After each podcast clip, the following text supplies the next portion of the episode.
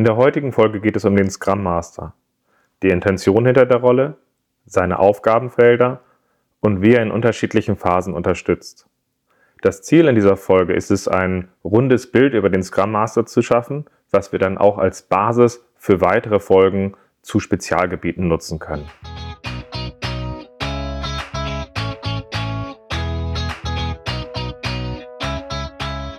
Scrum ist einfach zu verstehen. Die Krux liegt in der Anwendung für deine Zwecke in deinem Kontext. Der Podcast Scrum Meistern gibt dir dazu Tipps und Anregungen. Moin Moin, in der heutigen Folge reden wir über den Scrum Master. Schön, dass du dabei bist. Mein Name ist Ralf Kruse. Ich helfe Organisationen durch Training und Coaching agile Herangehensweisen effektiv zu nutzen und das ohne Dogma und Selbstzweck. Und genau in dieser Art und Weise arbeiten wir heute den Scrum Master auf. Und das ist auch allerhöchste Zeit, weil zwar auf der einen Seite die meiste Literatur und die meisten Trainings sich an den Scrum Master richten, wenn wir auf Scrum drauf gucken, aber wir gleichzeitig große Schwierigkeiten darin haben, die Rolle in den meisten Organisationen sinnvoll zu verankern. Häufig kriegt ein Scrum Master kaum Zeit für seinen Job, obwohl er so wichtig ist dafür, uns dabei zu helfen, ein sinnvolles Scrum zu leben. Das hat meistens auch damit zu tun, dass der Sinn eines Scrum Masters in den wenigsten Umgebungen wirklich klar ist. Viel zu oft höre ich auf die Frage, wozu braucht man einen Scrum Master? Eher die Antwort, man braucht einen Scrum Master, weil Scrum das sagt. Das ist aber, damit man eine Rolle sinnvoll in einer Organisation etabliert kriegt und damit jemand Zeit kriegt für eine Rolle, eine wirklich blöde Antwort. Und völlig unzureichend, damit wir dabei weitergehen können. Ergänzend hört man häufig die Frage von wirklich Interessierten, aber auch von der ketzerischen Richtung, wo Leute fragen, was macht so ein Scrum Master denn den ganzen Tag? Weil wir sind es so gewohnt, dass wir echte operative Arbeit hier tun und jetzt haben wir da einen Scrum Master und der macht irgendwie was anderes. Also was macht der jetzt den ganzen Tag? Also, es gibt genügend Gründe und Themen, warum wir den Scrum Master aufarbeiten sollten. Wir werden das jetzt tatsächlich so machen, dass wir das direkt in zwei Folgen machen werden. In dieser Folge werden wir auf folgende Themen gucken. Wir werden zurückgucken auf die vorhergehende Folge zu den Scrum-Rollen und gucken, was war in der Folge schon enthalten zu dem Scrum Master. Wir werden aber auch darauf gucken, was zeichnet einen Scrum Master aus. Sowohl was ist die Definition, was ist der Wert und was sind einige Eigenschaften von ihm. Wir werden uns die Arbeitsfelder eines Scrum Masters angucken und wir werden uns die Schwerpunkte der Tätigkeitsfelder eines Scrum Masters über den Lebenszyklus eines Scrum-Teams angucken.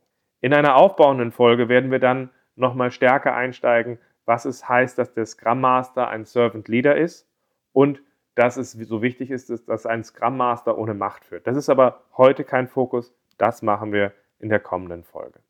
Jetzt also erstmal der Rückblick auf die Folge zu den Scrum-Rollen.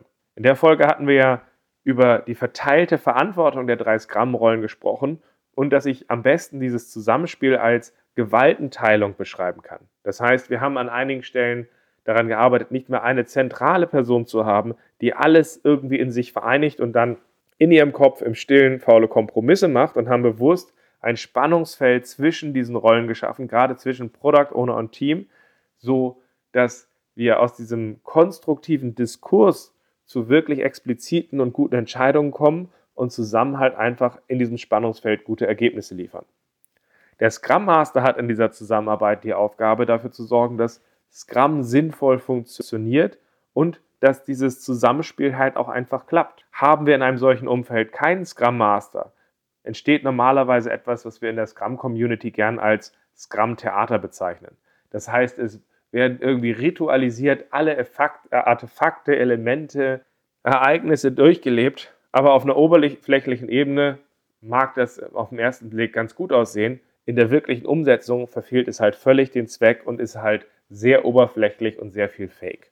Und das ist auch nicht verwunderlich, dass wir uns schwer tun, Scrum hier wirklich gut zu leben, weil es halt andersartig ist zu dem, was wir vorher gemacht haben. Und es ist auch nicht verwunderlich, dass wir uns so schwer tun, die Rolle des Scrum Masters zu leben. Schließlich ist der Fokus dass wir besser werden wollen, in den meisten Organisationen vorher nicht so präsent gewesen und das macht es dann schwer, Scrum im Ganzen, aber im Speziellen auch die Rolle des Scrum Masters zu etablieren. Über diese Themen hatten wir in der vorhergehenden Folge gesprochen. Jetzt möchte ich aufbauend einsteigen. Was zeichnet eigentlich ein Scrum Master aus? Was ist das Scrum Master? Also zuerst einmal ein Blick auf den Scrum Guide. Der Scrum Master ist dafür verantwortlich, Scrum entsprechend des Scrum Guides zu fördern und zu unterstützen. Scrum Master tun dies, indem sie alle Beteiligten helfen, die Scrum-Theorie, Praktiken, Regeln und Werte zu verstehen. Der Scrum Master ist ein Servant Leader für das Scrum-Team. Der Scrum Master hilft denjenigen, die kein Teil des Scrum-Teams sind, zu verstehen, welche ihre Interaktionen mit dem Team sich als hilfreich auswirken und welche nicht. Der Scrum Master hilft dabei, die Zusammenarbeit so zu optimieren, dass der durch das Scrum-Team generierte Wert maximiert wird. Soweit steht es halt im Scrum Guide. Das Wesentliche für mich ist aber dabei zu sagen, der Scrum Master ist jetzt mehr als nur ein Schiedsrichter für Regeln, sondern er hilft dabei, der Umgebung besser zu werden. Und mehr noch, er ist dabei in der Form eine moderne Führungskraft, die als Servant Leader, als erster Diener des Scrum-Teams quasi dabei hilft, dass die zusammen gut arbeiten können. Das Thema, was ein Scrum Servant Leader ist, das werden wir in einer nachfolgenden Folge separat behandeln. Außerhalb des Servant Leaders ist für mich der wesentliche Faktor, der hier mit, äh, indirekt mit durchkommt, was ist der Wert eigentlich eines guten Scrum Masters? Weil wenn wir uns klar machen, dass wir einen Business Case dafür haben, den ein Scrum Master erfüllt, dann können wir auch daran arbeiten, dass ein Scrum Master ausreichend Zeit für seinen Job kriegt und wir ihn ausreichend gut auch in einer Organisation etablieren können, damit er einen Unterschied macht. In meiner Interpretation ist dieser Mehrwert, dieser Business Case eines Scrum Masters folgender. Umgebungen mit einem Scrum Master sind nachhaltiger, effizienter und effektiver mit ihm als ohne ihn. Und das beinhaltet halt auch die Geschwindigkeit, in der sich eine, in der sich eine Umgebung verbessert. Das ist im Kern das für mich die Rolle eines Scrum Masters und seinen Mehrwert auszeichnet. Wir sind dafür da, dass wir nachhaltig zusammenarbeiten, effektiver, effizienter und dass wir eben halt auch schneller besser werden. Eigentlich müssten wir es in Umgebungen auch schaffen, dass diese Präsenz auf dieses Besserwerden so präsent wird, dass wir zum Beispiel monatlich zurückspiegeln, so geht es meinem Scrum-Team, so sind wir aufgestellt, das ist der aktuelle Verbesserungsfokus hier an der Stelle. Also das sind die Probleme, das ist der Verbesserungsfokus und an folgender Stelle brauchen wir von außen Hilfe. Eigentlich müssten diese Sachen sehr viel stärker klar gemacht werden, damit wir einen Gegendruck schaffen zu diesem immerwährenden Lieferdruck, der in den meisten Umgebungen vorherrscht, sondern dass wir halt auch aus diesem Teufelskreis ausbrechen können und einfach besser werden. Spannend ist dabei, dass die Scrum Master Rolle dabei eben auch so aufgesetzt ist, dass ein Scrum Master halt eben dieser Servant Leader ist und aus dem heraus eben keine eigene Macht hat und deswegen nur aus der Kraft der Überzeugung und mit der Unterstützung der anderen Scrum-Team-Mitglieder dieses Ziel erreichen kann. Und entsprechend müssen wir uns dafür aufstellen. Das klingt im ersten Moment unfair, aber es ist letztendlich nichts anderes, als was wir im Fußball haben. Da hat ein Trainer vielleicht ein bisschen mehr Macht als ein Scrum Master, aber letztlich, wenn er die Bindung zu seinem Team verliert und eben nicht mehr in der Lage ist, dass sie zusammen besser werden oder gut performen, dann wird der Trainer im Fußball entlassen. Und das kann ich als HSV-Fan relativ gut sagen, weil da ist so etwas ja in den letzten Jahren in Serie passiert und wir haben jetzt hier erst wieder eine stabile Phase. Das heißt, ein guter Scrum Master muss für sich seinen Weg finden, wie er zusammen mit dem Scrum-Team eine Positionierung, eine Interaktion schafft, mit der sie zusammen besser werden, ohne dass klappt es halt nicht. Mehr dazu, wie gesagt, in der kommenden Folge. Jetzt aber noch einmal ergänzend der Blick darauf, wie kommen wir dazu, dass ein Scrum Master genügend Zeit für seinen Job kriegt? Weil ganz ehrlich, damit ein Scrum Master uns wirklich helfen kann, besser zu werden, braucht er Zeit für den Job. Er muss sich eigentlich auch langweilen können. Wenn er sich nämlich langweilen kann, dann kann er aus der operativen Hektik mal ausbrechen, mal einen Schritt zurückgehen und mal einfach sehen, wo verrennen wir uns, wo haben wir Dysfunktionen, die aus diesem Tunnelblick dieser operativen Hektik halt einfach kaum zu erkennen sind. Und das geht halt erst, wenn wir uns langweilen können. Das ist aber in den wenigsten Umgebungen der Fall, weil man aus diesem Unverständnis für die Rolle des Scrum Masters ihm entweder in Teilzeit zu wenig Zeit einräumt und er zum Beispiel als Entwickler mitarbeitet oder die Leute, die als Scrum Master in Vollzeit arbeiten dürfen, gleich zwei, drei, vier, fünf Teams bekommen an der Stelle und an der Stelle halt große Schwierigkeiten haben dabei, ausreichend Zeit für jedes Team zu haben und ihre Rolle dann halt auf so ein bisschen Meeting-Moderation und ein bisschen Buchhaltung quasi, quasi reduzieren, was ja ein Stück weit überhaupt nicht diesem Sinn des Besserwerdens entspricht.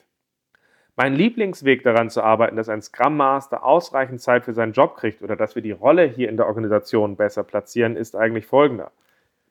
Wenn ihr in einer großen Organisation arbeitet, wo ihr Dutzende Scrum-Teams habt, würde ich darum bitten, dass ihr nachfragt, hey, können wir uns zwei, drei Scrum Master für ein halbes Jahr in Vollzeit arbeiten und der Rest, den belassen wir so, wie es jetzt ist, quasi als Experiment. Und jeder Scrum Master wird monatlich mal zurückspiegeln, zurückreporten, wie ist der Zustand von der Effizienz, der Effektivität und der Nachhaltigkeit, wie es gerade aussieht, genauso wie der Verbesserungsfokus. Und die Wahrscheinlichkeit, dass das Team, dass die Teams mit einem Scrum Master, der wirklich Zeit hat, sich auf das Team zu konzentrieren, besser werden, sind exorbitant hoch. So gesehen würde man wahrscheinlich nach dem halben Jahr jetzt wiederum ein sehr klares, ein gutes Bild haben, wo wird man besser mit diesen, mit diesen Scrum Mastern die Zeit haben, im Vergleich zu denen, die vielleicht wenig Zeit haben.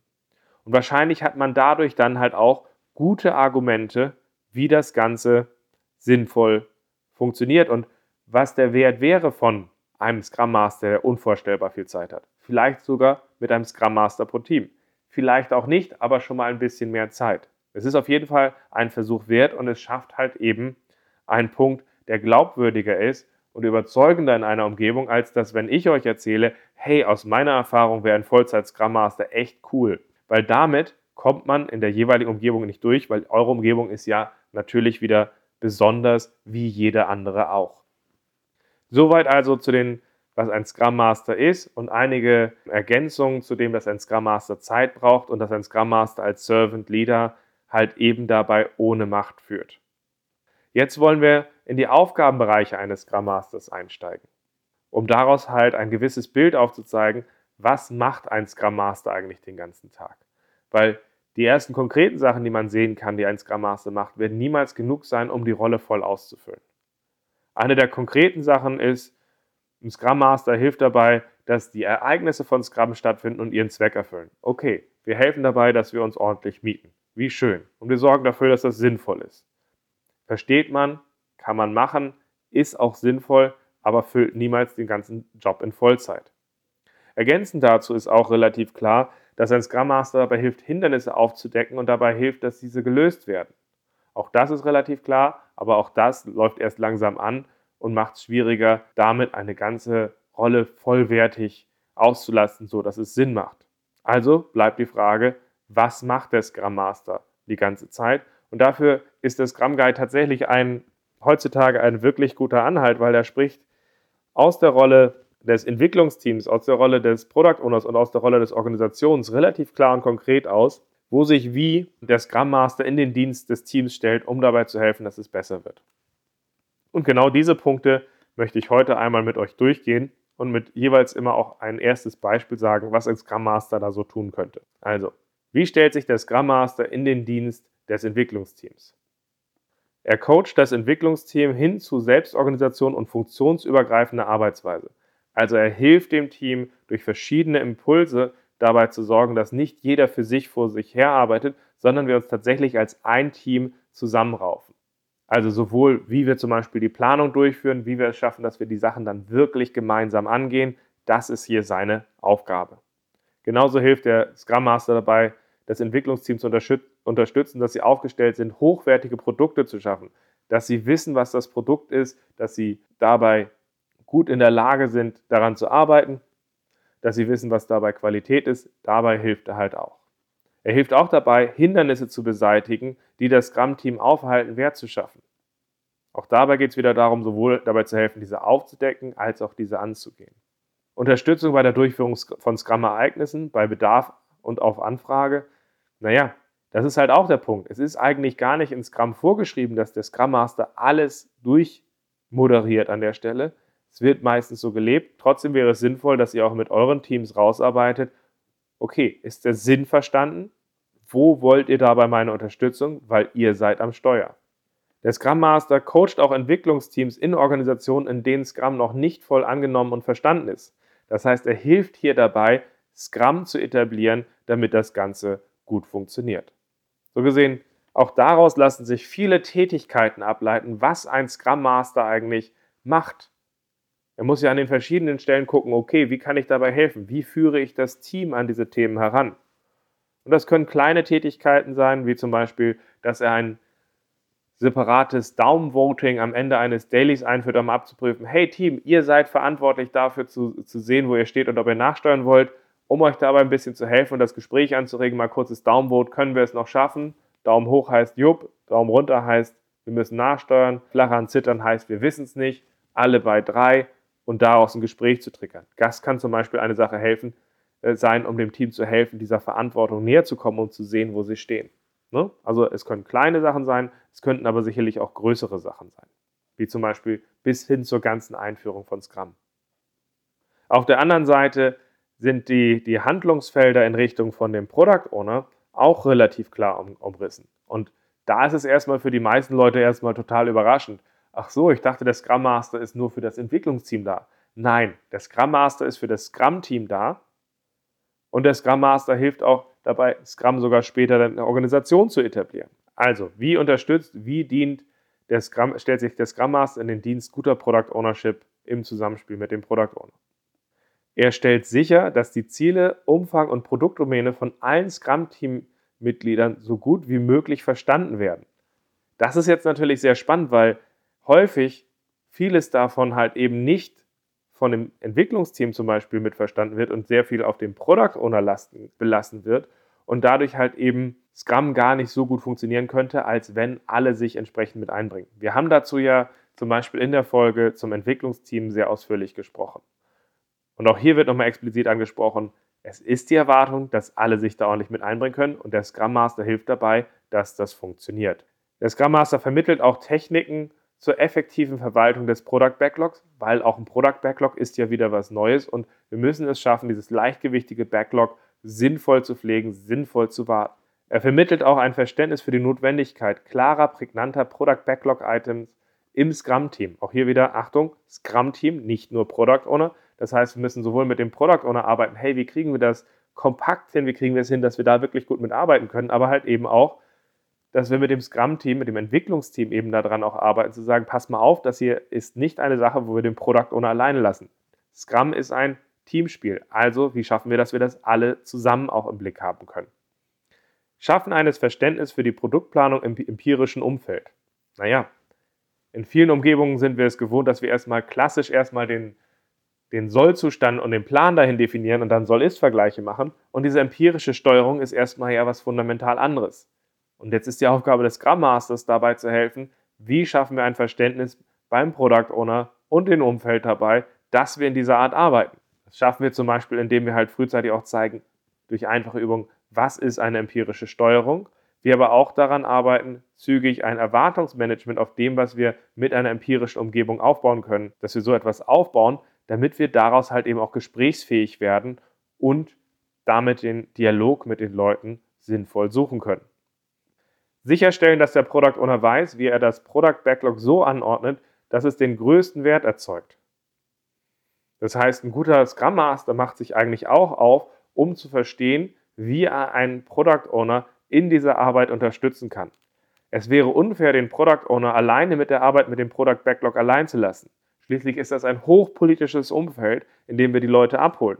Ich habe immer wieder zum Beispiel auch Scrum Master in meinen Product Owner Trainings, die sagen, hey, ich will mich in dem Bereich besser aufstellen, damit ich dabei noch besser unterstützen kann.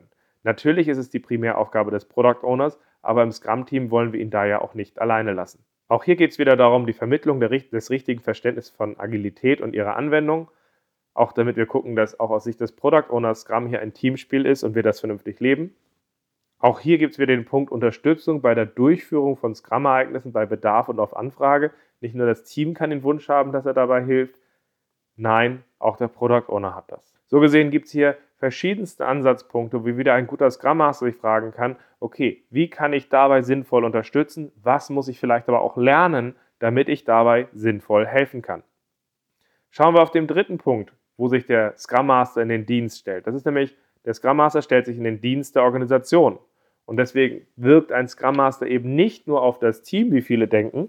Manche wissen dann schon, okay, er wirkt auch auf den Product Owner. Aber was vielen nicht klar ist, nein, der Product Owner ist nicht das einzige Interface zur Organisation. Auch da kommt der Scrum Master im Spiel. Der Product Owner halt eben aus Produktsicht und der Scrum Master halt eben aus der Sicht der Aufstellung, wie wir halt vernünftig arbeiten wollen. Und da ist Folgendes erwähnt. Leiten und Coachen der Organisation bei der Einführung von Scrum. Plan von Scrum-Implementierung innerhalb der Organisation. Unterstützung von Kollegen und Stakeholdern, Scrum und empirische Produktentwicklung zu verstehen und umzusetzen. Das heißt, in der vollen Blüte gehört zu einem Scrum Master halt eben auch dazu, dabei zu helfen, wie verbreiten wir Scrum in der Organisation? Wie schaffen wir es, dieses effektiv einzuführen? Ursprünglich gab es diese Position des agilen Coaches, der das macht gar nicht. Und ich nehme momentan mit Sorge mit, dass in Organisationen Scrum Master gesagt wird, diesen Teil dürft ihr gar nicht tun.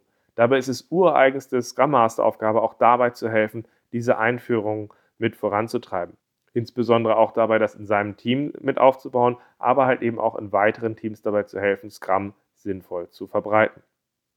Auslösen von Veränderungen zur Produktivitätssteigerung des Teams. Wir haben ja gesagt, wir wollen Hindernisse aufnehmen, angehen und ein guter Scrum Master hilft halt eben auch dabei, Veränderungen anzuregen, die zu Produktivitätssteigerung im Team führen. Weil in vielen Umgebungen fangen wir ja Scrum in einer kleinen agilen Insel an und müssen dann Schritt für Schritt die Inkonsistenzen aufarbeiten. Und da sind natürlich unglaubliche Performance-Steigerungen möglich, wenn wir sie dann angehen. So gesehen, auch das gehört zu einem Scrum Master. Zusammenarbeit mit anderen Scrum Mastern, um die Effektivität von Scrum-Implementierung innerhalb der Organisation zu verbessern. Das beinhaltet zum Beispiel auch den Punkt, dass wir einen Erfahrungsaustausch mit anderen Scrum Mastern finden sollten, mit dem wir in der Lage sind, von uns gegenseitig zu lernen an der Stelle, dass wir effektiv Scrum nutzen und nicht jeder denselben Fehler nochmal machen muss.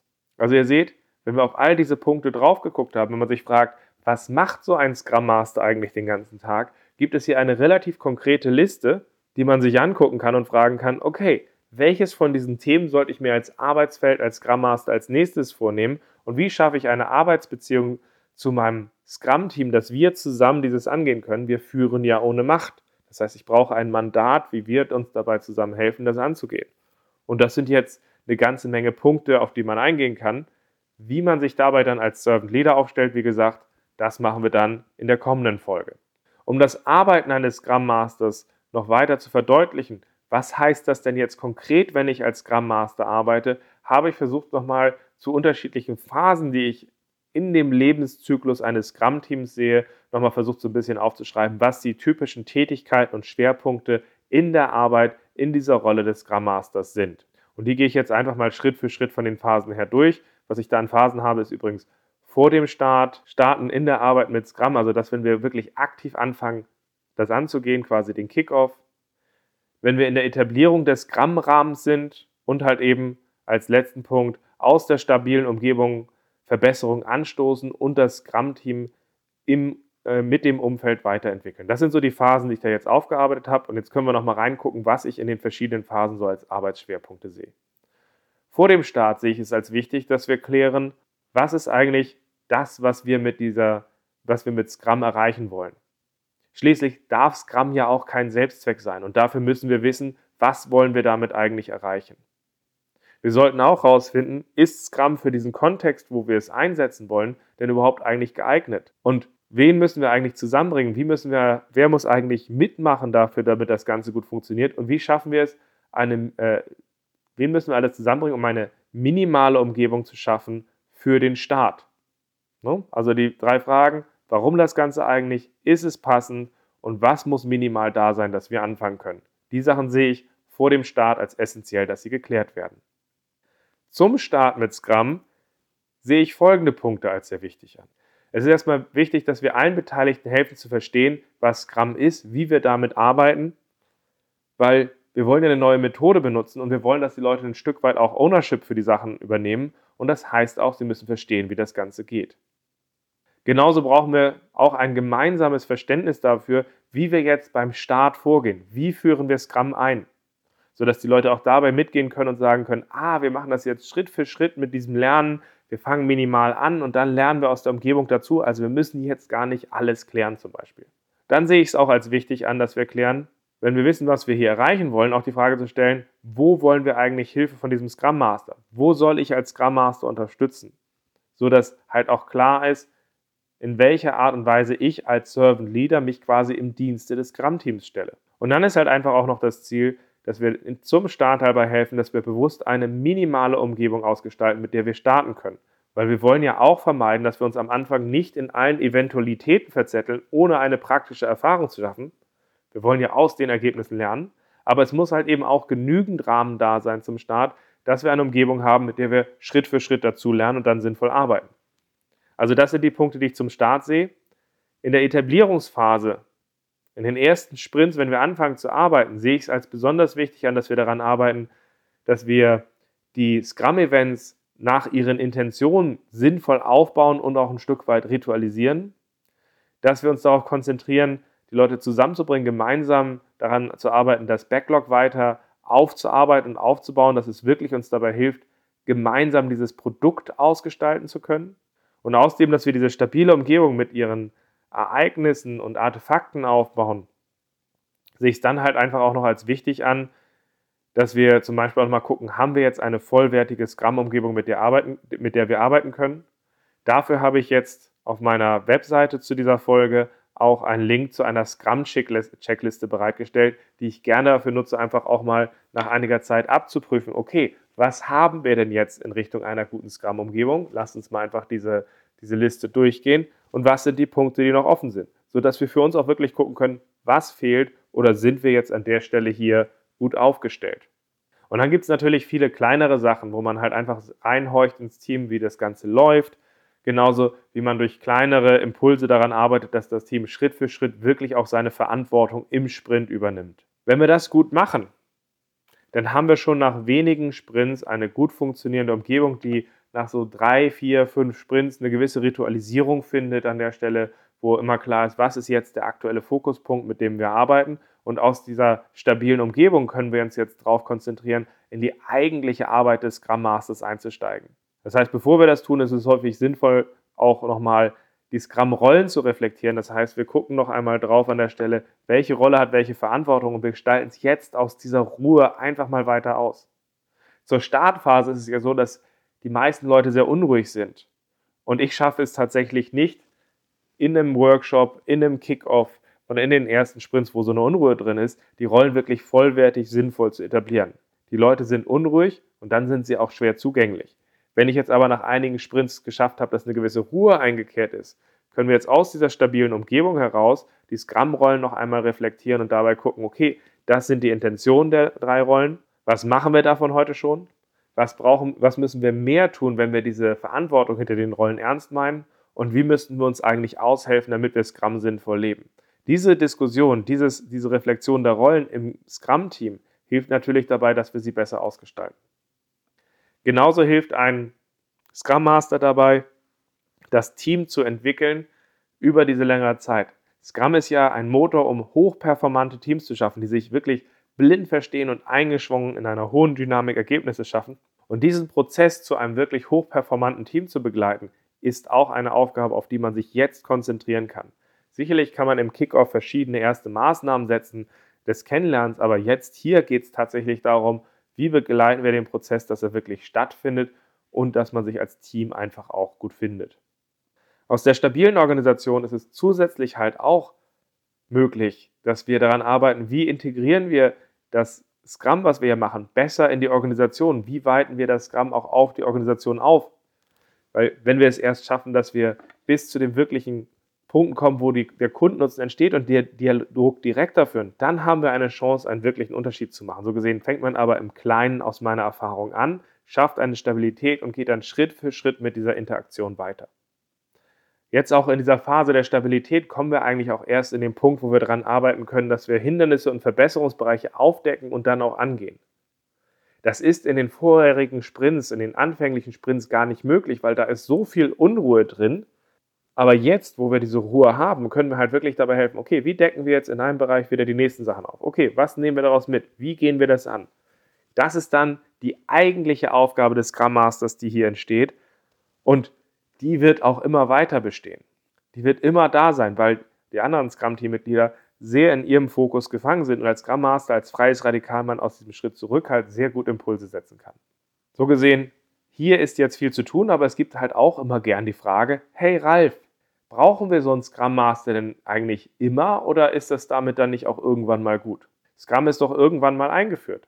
Aber tatsächlich ist es so, dass wir eigentlich aus dieser Anfangsphase uns die Rolle weiterentwickeln, das Tätigkeitsfeld sich verändert und am Ende ein Scrum Master, wenn er etabliert ist, immer auch dabei weiterhilft zu sagen, okay, wir suchen nach Hindernissen, wir suchen nach Verbesserungsbereichen, helfen diese auf, aufzudecken, helfen diese anzugehen. Und das ist eine Aufgabe, die in einem gut etablierten Scrum-Team aus meiner Erfahrung nie aufhört. So gesehen verändert sich die Rolle des Scrum Masters über die Zeit, aber ob sie jetzt wirklich weniger wird, das weiß ich nicht. Ich glaube, wir schaffen eher Platz für Neues, für die Sachen, auf die es wirklich ankommt. Und ich nehme es mit großer Sorge zur Kenntnis, dass häufig Scrum Master eher als eine Rolle zur Einführung gesehen werden und nicht um diesen kontinuierlichen Verbesserungsprozess am Leben zu halten und zu forcieren. Weil wenn das passiert, dann sind dramatische Verbesserungen in einer Umgebung möglich und ohne werden diese meistens aus der operativen Hektik und dem operativen Druck und der Zufriedenheit der ersten Ergebnisse einfach weggelassen. Also, damit sind wir am Ende der Punkte, wie ich in den verschiedenen Phasen die Schwerpunkte sehe. Und jetzt kommen wir letztlich zu der Zusammenfassung.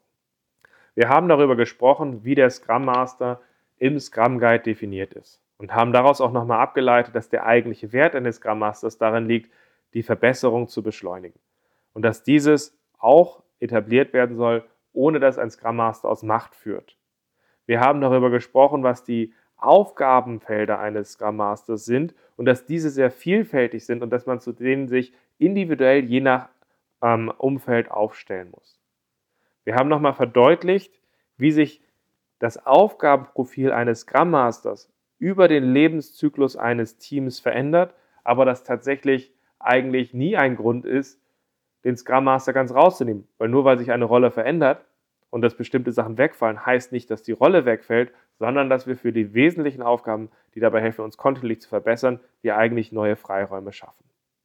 Wir werden in aufbauenden Folgen sicherlich nochmal Vertiefungsthemen angehen, wie zum Beispiel die Behebung von Hindernissen oder wie entwickeln wir ein Team zu einem hochperformanten Weltklasse-Team. Da gibt es verschiedene Themen, die werden wir in der weiteren Zukunft dieses Podcasts sicherlich noch aufgreifen und angehen. In der nächsten Folge gehen wir nochmal weiter auf den Scrum Master ein und werden darüber sprechen, was es eigentlich heißt, dass der Scrum Master ein Servant Leader ist, warum es wichtig ist, dass er ohne Macht führt und wie wir diese Rolle letztlich auch sinnvoll in einer Organisation etablieren. So gesehen, ich hoffe, ihr konntet wieder einige Anstöße aus dieser Folge mitnehmen.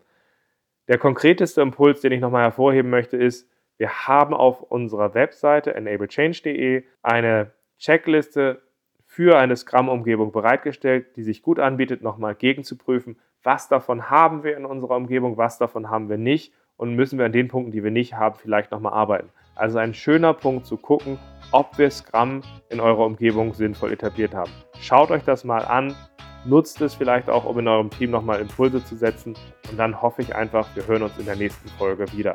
Bis dann.